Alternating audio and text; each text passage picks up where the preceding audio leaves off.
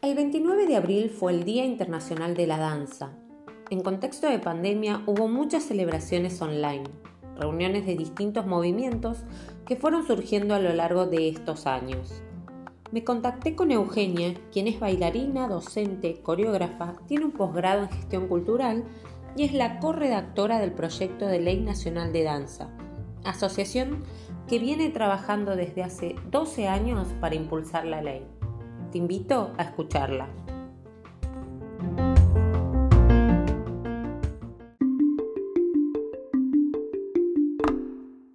Mi nombre es Eugenia Schwarzman, eh, yo formo parte del Movimiento por la Ley Nacional de Danza.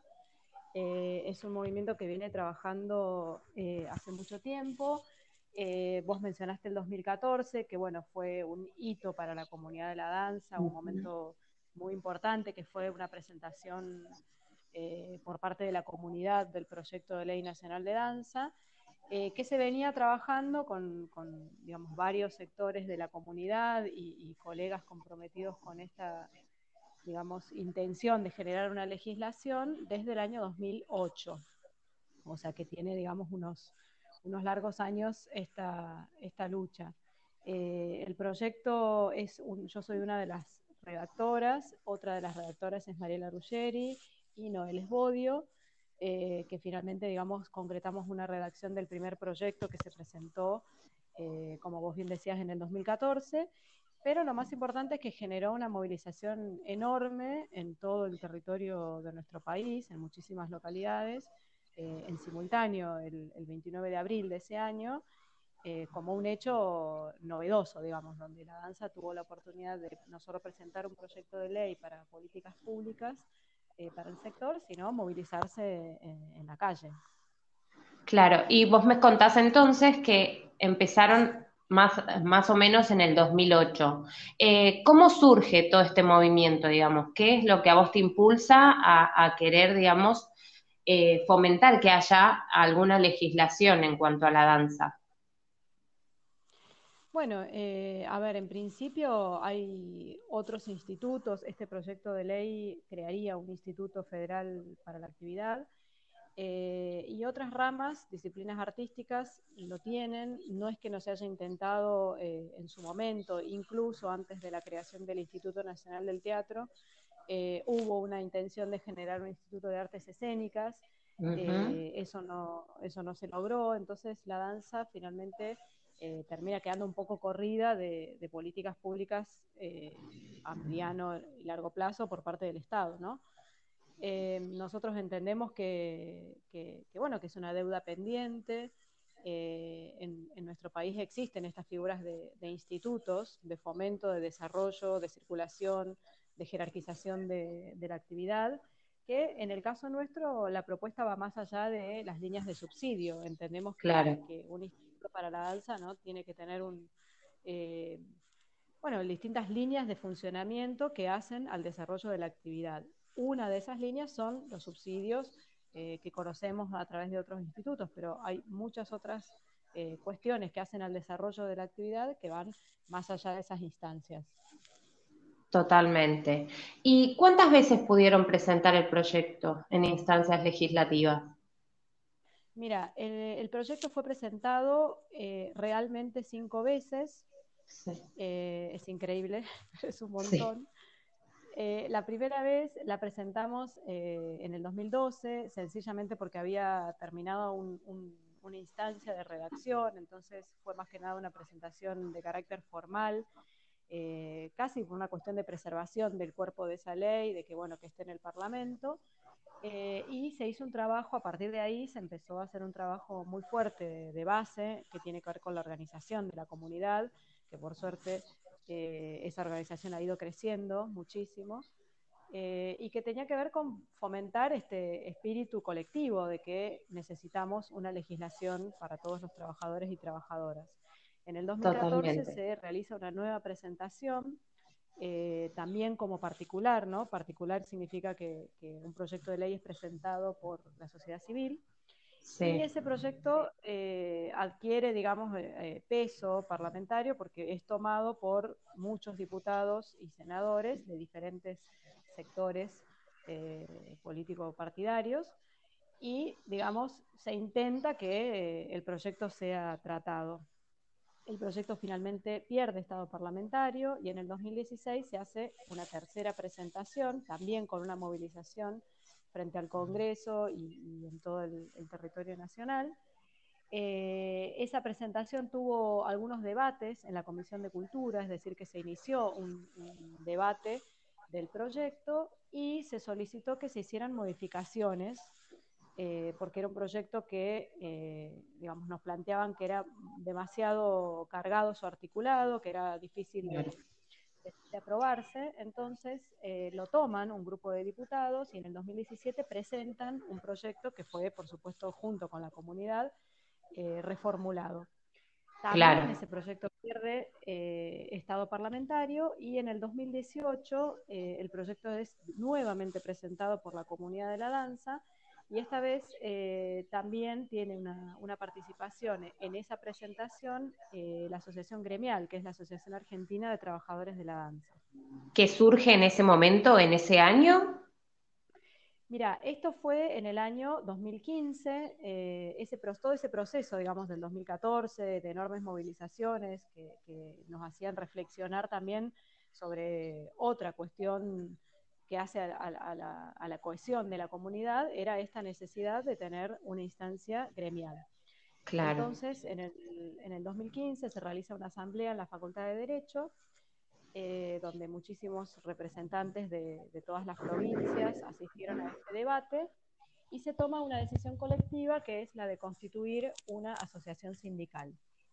Esa asociación sindical eh, está presentada con, un acta constitutiva y su estatuto en el Ministerio de Trabajo, que por momentos dejó de serlo, fue secretaría, ahora volvió a serlo. Eh, y este, aún espera que eh, el Ministerio otorgue la simple inscripción gremial, que es como el primer paso antes de la constitución de una personería jurídica. Claro. Entendiendo que las, las personerías jurídicas gremiales, mejor dicho, en nuestro país, eh, están bastante aletargadas y es muy complejo eh, de, generar. Pero bueno, la simple inscripción, que es el trámite inicial, es algo que, eh, por lo que nosotros seguimos, exacto, seguimos esperando. Claro. yo estuve investigando un poco esta semana y pude ver personalidades reconocidas y destacadas de, lo que es el ambiente de la danza en, todos los años que, que se movilizó, eh, valga la redundancia, este movimiento. Em, sin embargo, al día de hoy veo como un movimiento federal de la danza, eh, también el movimiento por la Ley Nacional de Danza, entonces, em, ¿en qué estado está? Hay, dos, va, a haber dos presentaciones distintas, eh, se está hablando con, el otro grupo, ¿cómo, cómo vienen trabajando con ese tema? Bueno, yo creo que eh, el, proyecto, digamos, de, una legislación para la danza es un proyecto de, toda una comunidad. Eh, no creo que tenga que haber acciones divergentes. Me parece saludable que muchas organizaciones eh, peleen por esto. Es una lucha que viene consolidándose desde hace mucho tiempo. Y sí, tal como vos decís, siempre se intentó convocar no solamente a los sectores de la danza no oficial, sino a, referentes de, la actividad que tal vez pueden ser, digamos, conocidos incluso internacionalmente y también a organismos oficiales, porque, digo, se trata de generar políticas para la danza toda, no estamos pensando en distinciones, eh, porque muchas veces incluso sus mismos, los mismos trabajadores que están, trabajadoras, eh, en un ámbito oficial tienen también una parte de su actividad eh, en un contexto no oficial. Entonces, Totalmente. lo más saludable es que es, digamos, llegar a esos consensos y, creo que si hay más organizaciones que están, eh, digamos, tramitando y deseando que esto se concrete, bueno, los objetivos serán entonces eh, más cercanos, digo, porque, bueno, como, como, como dice el dicho, la unión hace la fuerza. Totalmente. Pero la presentación de la Ley Nacional de Danza sería una sola. bueno, debiera ser. Eh, esta, esta legislación, como yo te decía, en el 2018 fue su última presentación. Eh, no tuvo eh, movimiento dentro del, Parlamento, pero para nosotros como comunidad creemos que donde tiene que estar el proyecto es en el Parlamento. por ende, corresponde que ahora vuelva a, ser presentada. Estamos en un contexto muy complejo que, bueno, digo, hay, hay, que ver cómo son, tal vez en un, en un contexto llamémosle con comillas, de normalidad, eh, se hubiese vuelto a realizar un evento para presentarla, pero bueno, la realidad es que todas las instituciones están atravesadas por, la pandemia. Eh, Totalmente. y la danza tiene, digamos, urgencias que son en este momento inmediatas, que tienen que ver con, la sostenibilidad de, su actividad y, por supuesto, bregar por esta necesidad que es de carácter estratégica. Totalmente. ¿Ustedes tienen estadísticas de qué cantidad de personas a nivel nacional se dedican a la danza eh, informal? Mira, siempre se han intentado hacer este tipo de relevamientos eh, desde hace mucho tiempo que, hay intenciones de hacerlo. Nosotros en particular eh, creemos que el Estado es quien tiene las mejores herramientas para hacerlo. De hecho, en varias oportunidades en este último tiempo y por la emergencia eh, sanitaria y, económica, cultural que estamos viviendo, solicitamos al Ministerio de Cultura que realice un relevamiento a través del CINCA, que es el, sistema que cuenta el Estado, para realizarlo.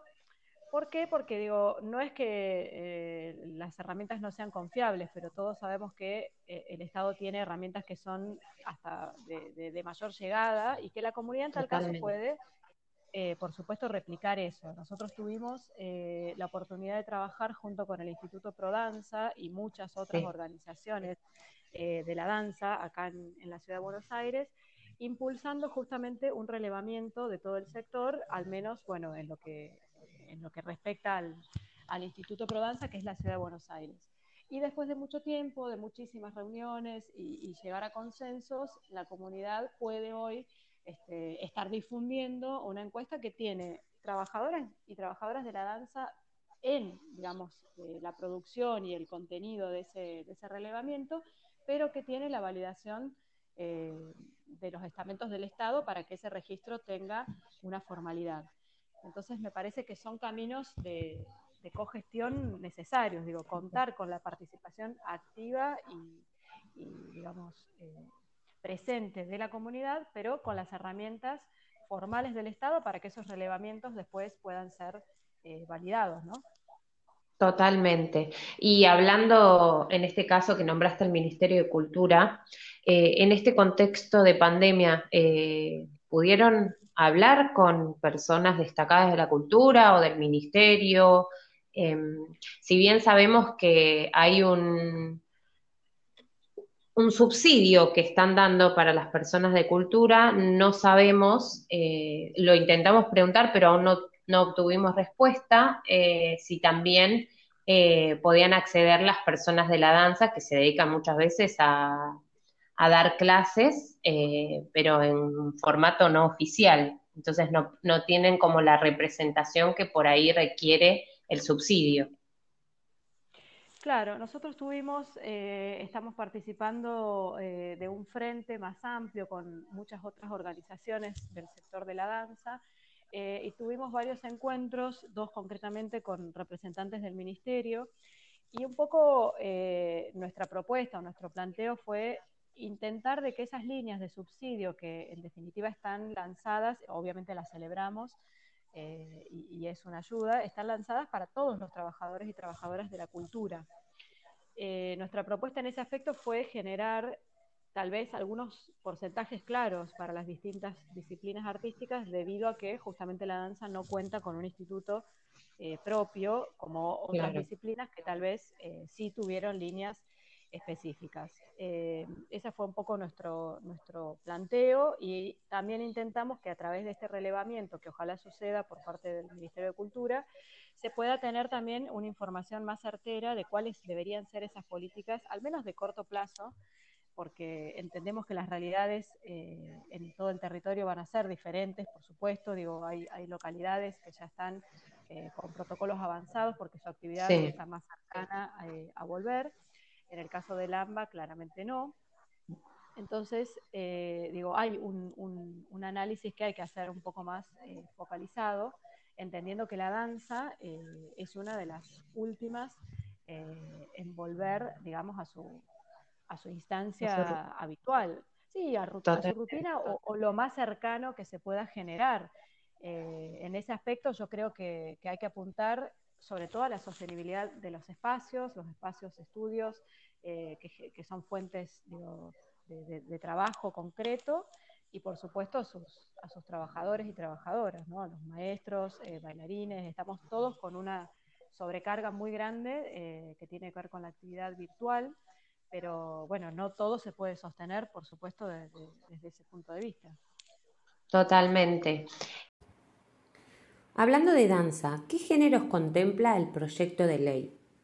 Eh, el proyecto de ley contempla todos los géneros eh, de la danza, incluso eh, los que podrían llegar a crearse.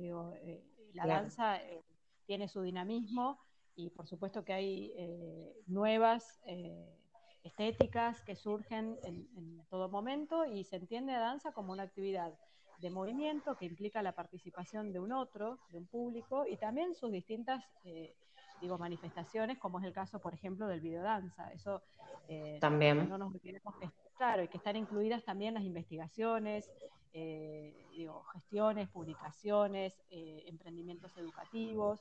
la danza tiene un, un, espectro muy, muy grande en cuanto a su desarrollo y a sus particularidades.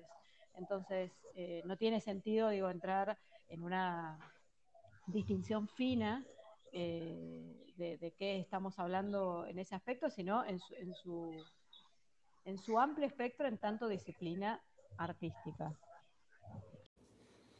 ¿Hay algún artículo que hable sobre esto? Aquí tenemos en el artículo 2, dice, a los efectos de esta ley se considera danza a toda actividad corporal de movimiento manifestada artísticamente que constituya un espectáculo que se ha llevado a cabo en forma directa y real y o a través de sus imágenes que refleje alguna de las modalidades estéticas existentes y o que posean carácter experimental y que implique la participación real y directa de una o más personas compartiendo un espacio común, físico o virtual. La importancia de la palabra virtual el día de hoy, ¿no? Totalmente, sí, sí. Al día de hoy, vos, Eugenia, ¿cómo, cómo venís llevando esta pandemia y, qué le dirías a las personas que se dedican a la danza y que quizás eh, se encuentran en sus casas confinados, eh, sin recibir obviamente un, sueldo y, pensando en un futuro que quieren que salga la ley nacional de danza, ¿no? Sí, bueno, en mi caso personal me encuentro como muchos, muchas eh, colegas, trabajadores y trabajadoras, eh, dando muchísimas actividades a nivel virtual. Eh, particularmente trabajo con formación temprana, con niños y niñas, entonces eso tiene todo un, apartado que tiene que ver también con, la familia, con, con, la educación y con cómo está impactando esto a nivel de la infancia, de la adolescencia. Eh, y yo creo que, es un momento que, obviamente va a ser superado, que tenemos que, pensar en nuestra, nuestra cohesión, en nuestras construcciones como comunidad y aprovechar esto para seguir construyendo colectivo, seguir construyendo en el colectivo, porque de alguna manera esto eh, tiene que servirnos como para valorizar muchísimo más lo que tal vez teníamos en el día a día y uno no se da cuenta. Digo, en este momento que tuvimos que retransformarnos eh, para poder dictar nuestras clases, ensayar, investigar, digo, bueno, todo lo que se está haciendo en condiciones que por supuesto no son eh, las indicadas y que además tampoco sabemos cómo, cómo serán a futuro. Entonces me parece que la comunidad en ese sentido lo mejor que puede hacer, lo mejor que podemos hacer es tener cimientos sólidos, creer en nuestra fuerza. La danza es una comunidad eh, fuerte que necesita, sin embargo, eh, seguir apoyándose eh, en, sus propios hacedores. Entonces, me parece que son objetivos como este, que, bueno, los venimos teniendo desde hace mucho tiempo y hoy vemos cuán necesarios son y cuánta vigencia tienen estos, estos deseos. Totalmente. Y ya para ir terminando, ¿presentaron algún tipo de protocolo? Sabemos que las provincias tienen eh, distintas fases, pero si bien nombraste que hay algunas provincias que ya fueron regresando, eh, ¿hay un protocolo a nivel nacional de cómo sería una vuelta de las escuelas de danza, de los profesionales de la danza? Mira, aún no, eh, no está, digamos, se está trabajando, por supuesto. Nosotros eh, lo, que nos informaron también del Ministerio de Cultura es que se está elaborando, pero más fuertemente a nivel eh, local, sí que se está pensando en un, en un, protocolo genérico, nosotros estamos trabajando también en, paralelo para tratar de generarlo, eh, y creo que lo que más se dificulta es también la diversidad, ¿no? porque realmente es una actividad que tiene muchísimos parámetros distintos, que tienen que ver con Digo, tal vez hay espacios que son más pequeños, hay compañías muy numerosas, hay estilos de la danza que, digamos, en donde se requiere de contacto físico para poder funcionar. Esto que te mencionaba antes, digo, el trabajo con, niños y niñas. Realmente hay, digamos, cuestiones eh, incluso de la salud que, estamos investigando, porque, por ejemplo, el uso de barbijo y la actividad física eh, son dos cosas que eh, es difícil que vayan. No van de la mano. Claro. Entonces, eh, tiene sus complejidades y, eh, digo, también implica una responsabilidad para nosotros como, hacedores, como gestores, digo, bueno, abrir las puertas de los espacios y tener que contener de una manera segura, saludable, eh, que no implique, digo, marchas atrás. Entonces, me parece acertado que haya debates, creo que ah, en todas las localidades está habiendo esta misma inquietud de, cómo volver, de cómo empezar a retomar la actividad. Y creo que eh, lo que venimos viendo es tal vez un, consenso en, realizar etapas, ¿no? Bueno, ¿cuáles serían las primeras etapas? Eh, tal vez, digo, esto no, significa un consenso, pero digo, algo que, podría funcionar es eh, que tal vez los maestros y maestras puedan utilizar sus espacios para dar las clases virtuales como una forma de ir eh, habitando nuevamente esos lugares y ayudando a la sostenibilidad de los espacios. Totalmente. Bueno, Eugenia, muchísimas gracias por habernos brindado esta entrevista. Eh, vamos a dejar, si querés nombrar las redes sociales tuyas y del movimiento para, para que la gente que se quedó con ganas de hablar o de preguntar cosas pueda acceder a esa información. Muchísimas gracias. Eh, el Instagram y el Facebook es Ley Nacional de Danza, eh, así estamos en las redes sociales y la página web es leynacionaldedanza.org. Perfecto. Muchísimas gracias nuevamente, Eugenia, y esperemos que en lo que queda de este año se pueda presentar el proyecto. Esperemos que sí. Te agradezco muchísimo y bueno, y un, saludo muy grande a todos quienes están escuchando.